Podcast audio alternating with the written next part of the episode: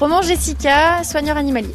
France Bleu Normandie, l'été des animaux. Jessica, on est à présent au jardin d'Asie avec des loutres.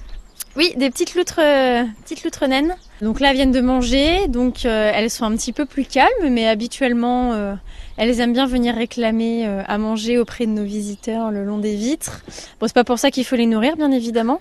les loutres qui sont là, donc elles ont un régime alimentaire bien spécifique. Elles mangent du poisson, à peu près 80% de poisson, et le reste du temps, elles vont aussi manger de la viande. Donc, ce sont des, des petites gourmandes, c'est des petits ventres sur pattes.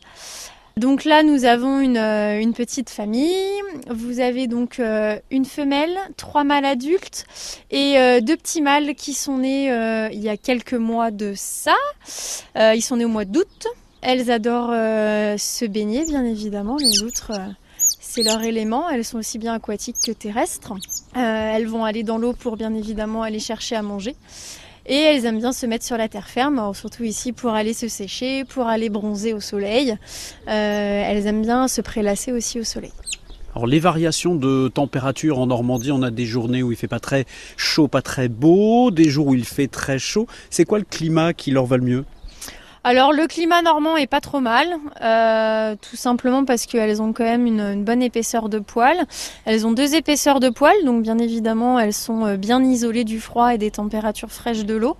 Euh, il y a de l'air qui est emprisonné dedans, c'est une grosse doudoune hein, tout simplement. Donc elles sont bien isolées. Après nous ici on leur propose une maison qu'on appelle une catiche.